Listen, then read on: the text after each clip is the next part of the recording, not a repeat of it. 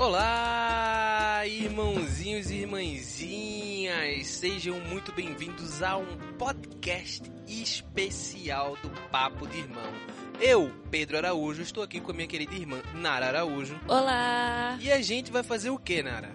A gente vai fazer um podcast de storytelling. Exatamente, a gente gravou com amigos nossos, atores, dubladores, né?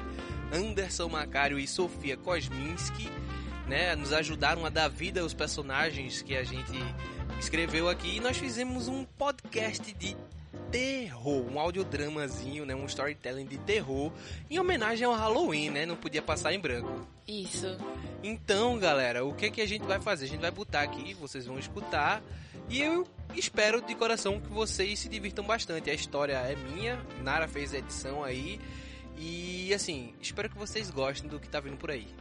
Isso, e bom Halloween. Bom Halloween para vocês. A maior aventura das suas vidas está para começar.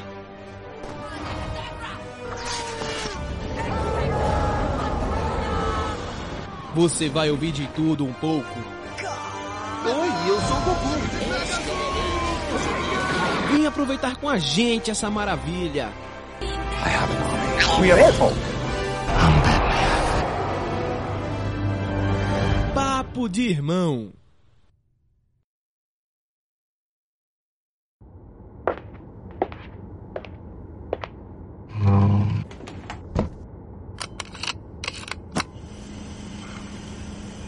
Hoje receberei o paciente Vitor Assis Cunha, único jovem sobrevivente do massacre do Prata. Segundo me informaram, o jovem não falou nada desde o incidente, aparentemente sofrendo de um estresse pós-traumático. A polícia acredita que o jovem seja esquizofrênico. Segundo eles, o depoimento do jovem está cheio de monstros e demônios. Doutora, o paciente chegou. Pode mandar entrar.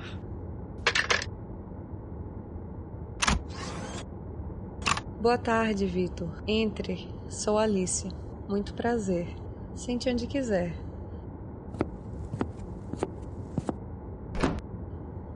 Então, Vitor, como tem sido esses últimos dias para você? Imagino que não muito fáceis, né?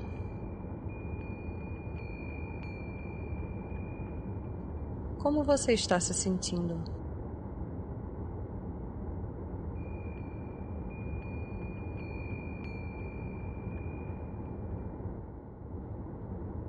Vitor, veja bem, me foi pedido para fazer uma avaliação sua. Eu estou aqui para lhe ajudar, mas eu não tenho como lhe ajudar se você não falar comigo. Eu entendo que é uma situação difícil, mas juntos eu posso lhe ajudar a superar. Sabe, doutora? Me chame de Alice. Sabe, Alice? É, eu contei a minha história para dois policiais durante o interrogatório. E logo após isso, os dois, voltando para casa, sofreram um terrível acidente. Você ficou sabendo disso? O que você quer dizer? Eu quero dizer que, claramente, se eu contar o que aconteceu, pessoas morrem. Interessante. Olhe, você pode fazer suas anotações sobre mim, sobre minhas possíveis teorias da conspiração, que eu sou esquizofrênico e o caralho, mas a verdade é que eu vi os portões do inferno abrirem e os demônios saírem de lá. Eu não sei se eu escapei ou se me deixaram escapar. Mas eu sei que se eu abrir a boca, qualquer um que escutar a história vai morrer. Bem, eu não estou aqui para forçar você a falar. Meu papel é só descobrir o que aconteceu com você naquela noite. Eu gostaria de ouvir seu lado, mas não vou forçar você a nada. Eu sei, doutora, mas não adianta eu falar nada. A polícia vai me culpar de todo jeito. É muito mais fácil culpar a mim do que demônios e espíritos vingativos. É isso que você acha que atacou vocês? Eu não acho, eu sei que foi. De alguma forma eles estão me seguindo e matando qualquer um a quem eu conte o que aconteceu. Vitor, acho que tá na hora de você se preocupar mais com você do que o que você acha que vai acontecer com os outros. Eu tenho certeza de que nada de mal vai acontecer comigo. Doutora, você tem certeza que quer colocar sua vida em risco? Eu estou aqui para ajudar você. E acredito que estamos seguros nesse consultório. Você pode confiar em mim. Tudo bem. Você que sabe. Eu. Eu vou contar. Não gosto. Mas se você insiste que é pro meu bem, eu faço. Você já foi no Açude do Prata? Não conheço. Me fale mais sobre ele. Você gosta desse lugar? É um lugar bem bonito, fácil de chegar, na rua entre a biblioteca da Rural e o prédio central. Você vai até o fim e chega num portão de ferro. A gente pula e segue a estradinha que passa pelo meio da mata até a clareira, onde fica o açude. Lá tem uma velha casa que servia como estação, bem interessante mas está acabada, caindo aos pedaços. O açude, na verdade, é um reservatório da Compesa, que fica num lugar maravilhoso. Parece ser bastante interessante. Normalmente, quando tinha aquela horada da rural, a gente juntava um grupo depois que ela terminava e seguia para o prato. Montava uma fogueira, ficava tomando banho de açude, fumávamos um beck, bebia. Normalmente passávamos a noite toda e só saímos pela manhã. Pois bem, Dessa vez eu não estava afim de ir. Tinha feito uma prova muito difícil sobre a história do pensamento político. Já tinha bebido para dar uma relaxada, mas estava afim de ir para casa dormir. Só que aí apareceu Júlia. Quem é Júlia? Era uma amiga. Eu era apaixonado por ela e acabava fazendo tudo que eu podia para estar do lado dela. Dessa vez ela me chamou para ir com eles para o Prata. Ela nunca tinha ido, Queria ir, mas só se eu fosse. Eu não ia recusar uma oportunidade dessas, o lugar perfeito para que alguma coisa entre a gente acontecesse. Já na trilha da matinha, eu senti um arrepio. Não era um bom sinal. Por que não era um bom sinal? Toda vez que algo de ruim vai acontecer, eu sinto um arrepio. Já evitei muitos problemas por causa disso. Uma vez eu entrei no ônibus, senti um arrepio e resolvi descer. Depois que eu desci, o ônibus foi assaltado. É tipo um pressentimento? É, Alice. Esse foi só um exemplo. Já escapei de assalto, acidentes, entre outras coisas, graças a esse arrepio. Uma vez pode ser coincidência, mas quando acontece sempre, é alguma coisa a mais. Mas voltando ao assunto, eu senti esse arrepio. Eu pensei em voltar, mas Júlia insistia para eu ficar. Ela jogou a carta do tem uma coisa para conversar com você. Foi só o que eu precisava ouvir para ignorar uma vida seguindo meus instintos. Eu devia ter ido embora e levado ela comigo. Eu devia ter inventado alguma mentira para ninguém ir para aquele açude. Aí não estaríamos aqui, mas já sabemos o que aconteceu, né? Chegando lá, fizemos como sempre: montamos uma fogueira, as pessoas foram tomar banho, eu sentei junto da fogueira, Júlia do meu lado. A gente estava conversando, dividíamos um beck com a galera na fogueira. Eu olhei para ela. Sabe aquele momento quando você vê que a pessoa quer ser beijada? Aquele olhar te chamando, dizendo que aquele é o momento? Pois é, aquele foi o nosso. Como eu queria fazer aquilo, eu beijei e ela retribuiu. Foi maravilhoso. Ficamos ali por um tempo entre beijos e carícias, compensando o tempo perdido. Um tempo depois eu senti o maior arrepio da minha vida. Todos os cabelos do meu corpo estavam de pé. Eu sentia uma coisa densa e pesada ao meu redor. Foi quando eu percebi o silêncio.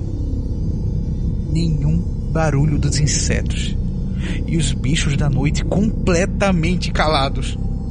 O vento parado e uma energia densa, tão densa que dava para cortar com uma faca. Nesse momento, uma voz tenebrosa falou bem do meu ouvido: Vocês vão morrer. Eu segurei a mão de Júlia e levantei apressadamente. Ela não entendeu. Assim que eu tentei correr, senti algo puxando a minha mão com força. Depois algo quente espirrou nas minhas costas. Quando eu olho para trás, a única coisa de Júlia que restava era parte do seu braço e as suas mãos que eu segurava. Foi ali que veio os gritos. Só lembro de ver sombras correndo e mutilando as pessoas. O meu instinto me mandou pular no açude. Eu corri por entre as pessoas que tentavam fugir de desespero. Eu pulei no reservatório, a água estava baixa. Foi um pulo grande. Eu caí na água e me escondi numa rachadura que tinha na parede. Escutei os gritos até o fim, junto com os sons emitidos pelas sombras. Foi horrível. Eu não sei quanto tempo durou para matar todas as vinte e poucas pessoas que estavam ali, mas sei que pareceu durar uma eternidade. Eu tava apavorado, tão apavorado que não conseguia nem respirar, pensando que os, os bichos iriam me achar. O tempo foi passando junto com ele os arrepios. O sol nasceu e por um tempo eu ainda permaneci ali. Foi quando eu escutei um grito. Isso me fez voltar a ficar tenso, em alerta. Mas tempo depois eu escutei vozes e mais pessoas chegando. Foi quando eu saí. Eu gritei por ajuda para subir e sair dali. Foi aí que apareceu alguns policiais e me ajudaram a subir. Eu fui levado à delegacia e o resto você já sabe. É isso. Sabe, Vitor, eu não acho que você seja louco ou esquizofrênico.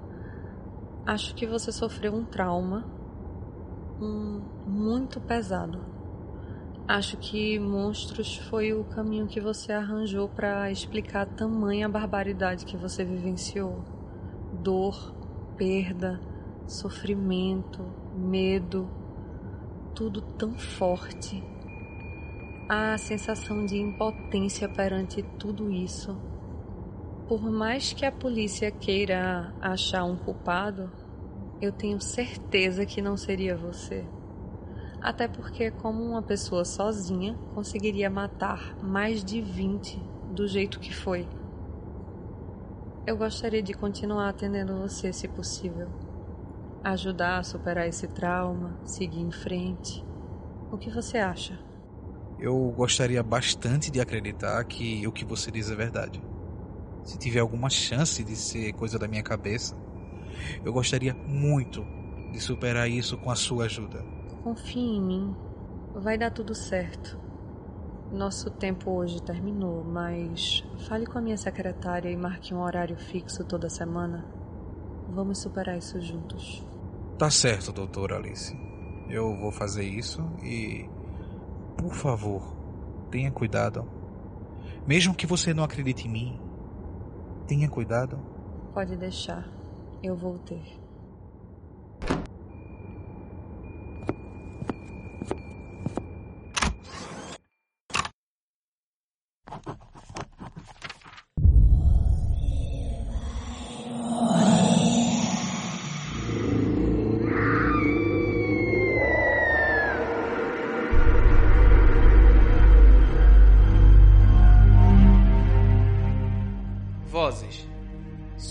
Kosminski como Doutora Alice. Anderson Macário como Victor. Vozes adicionais: Nara Araújo e Pedro Araújo. História original: Pedro Araújo. Edição e sound effects: Nara Araújo.